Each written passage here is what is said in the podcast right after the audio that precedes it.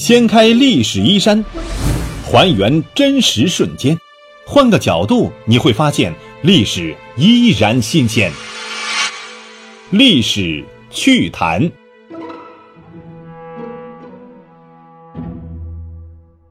Hello，亲爱的朋友们，大家好，欢迎收听由喜马拉雅独家首播的历史趣谈，我是龙墨。今天我们来说说唐僧记录的黑水国传说。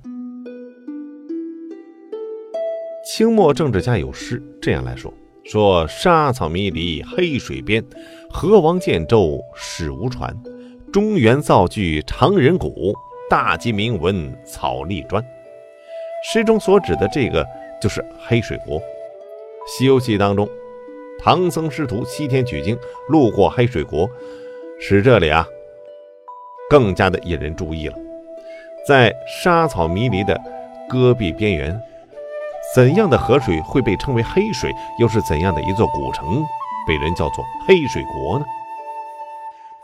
玉老写诗之后呢，他曾经自注写诗说：“甘州西黑水河岸古坟占地十余里，土人称为黑水国。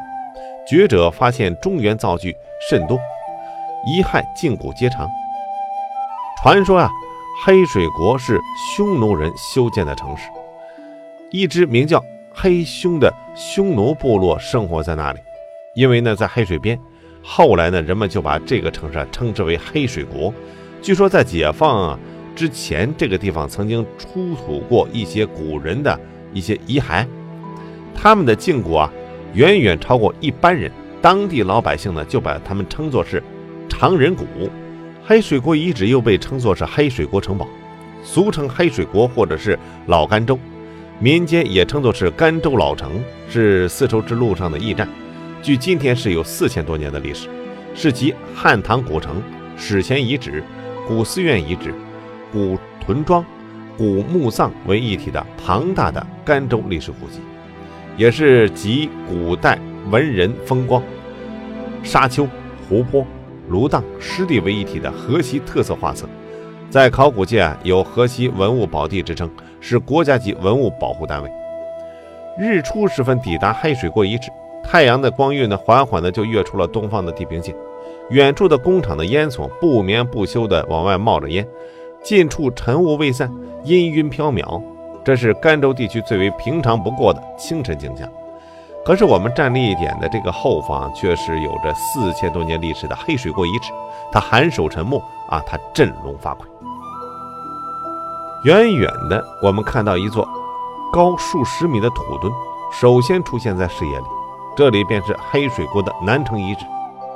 在正东方是南城的入口，两座高大的土墩城门呢，形成了天然的豁口。在城外看上去就像是寻常的两座土墩而已。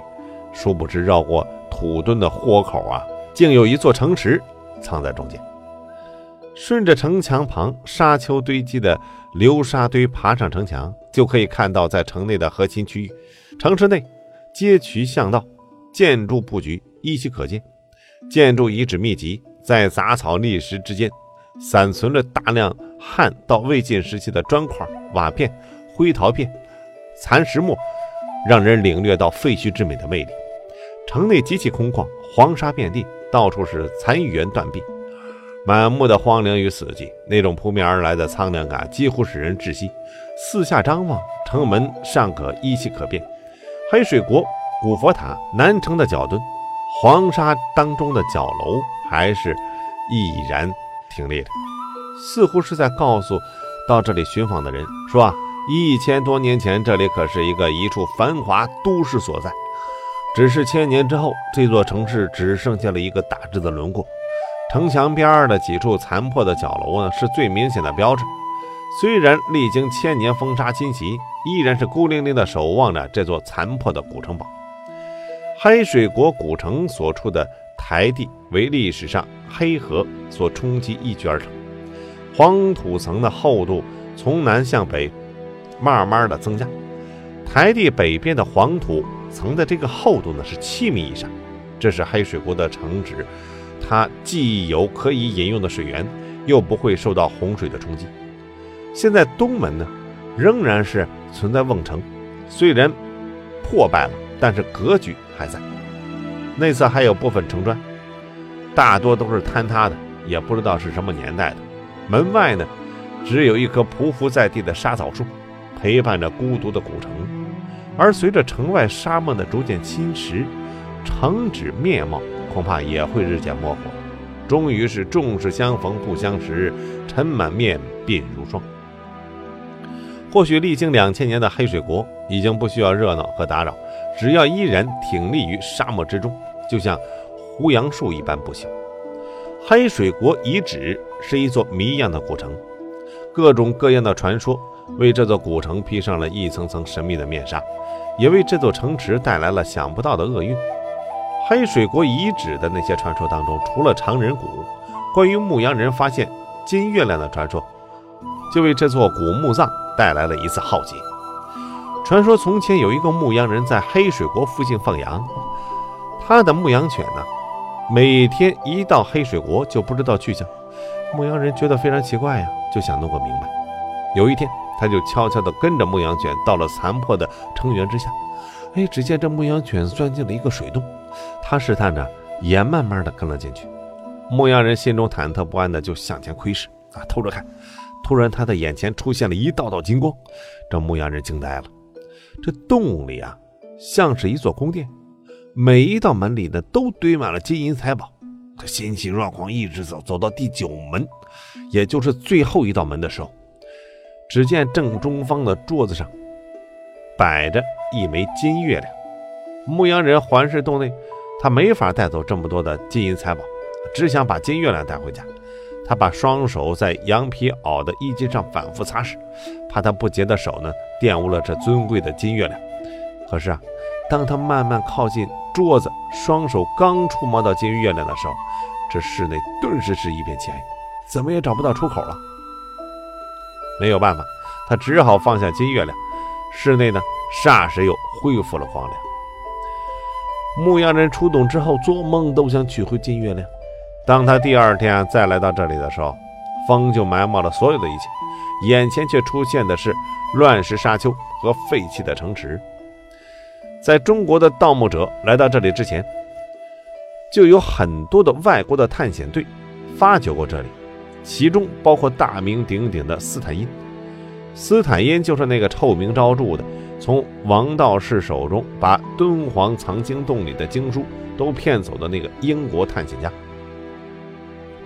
一九三八年，国民党马步芳部旅长韩启功占据了张掖之后，他听到牧羊人的传说，大肆开挖黑水国的古墓葬。据说挖出古陶汉砖无数，仅汉砖就可以啊随便铺一条十几公里的道路。大量的墓葬被撬开了。出土了很多墓主遗骸，许多呀遗骸胫骨都很长。相关专家据此分析判断，他们个子应该比较高。由此推断，黑水国一带曾生活着一支不同于汉族的其他民族。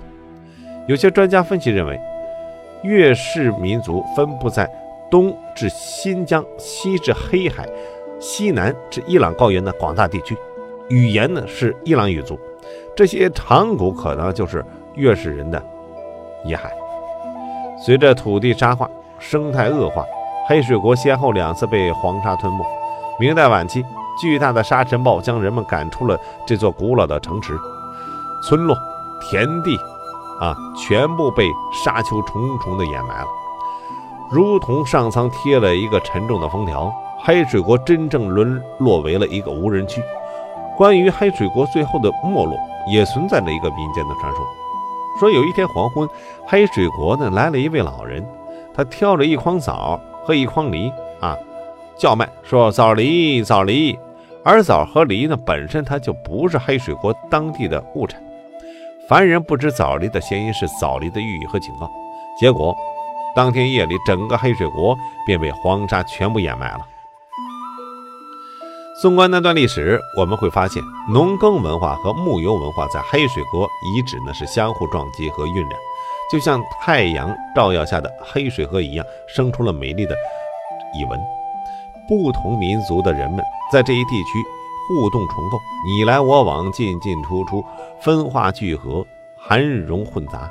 让后人惊叹的是，在黑水国的遗址，各时代文化竟然是交错分布，序列如此完整，内涵如此丰富，体现了黑水国遗址文化的复杂性与多样性。无论是匈奴时期的立德城，还是汉王朝的张掖郡，这里都曾是商贾如梭、使节云集、人喧马闹的地方。西汉的张掖郡下辖有十个县，可见它的繁荣与辉煌。风沙弥漫之下的黑水国遗址，啊，那些残垣断壁、石磨残块、碎陶瓦片，与其曾有过的宫墙高院、歌舞喧嚣。奢华奢靡已经幻化成我们脑海当中漫无边际的想象。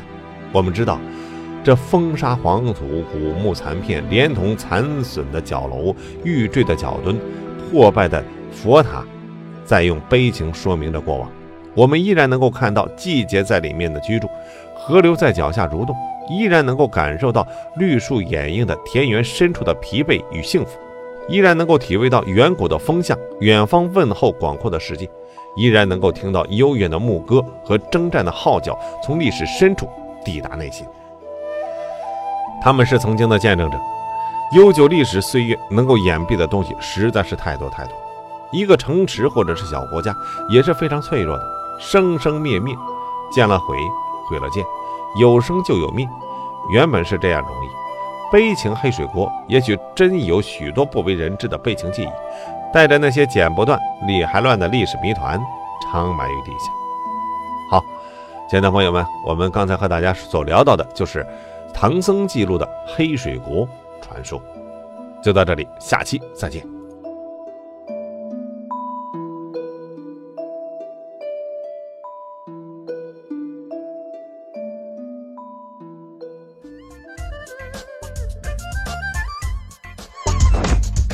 掀开历史衣衫，还原真实瞬间，换个角度你会发现历史依然新鲜。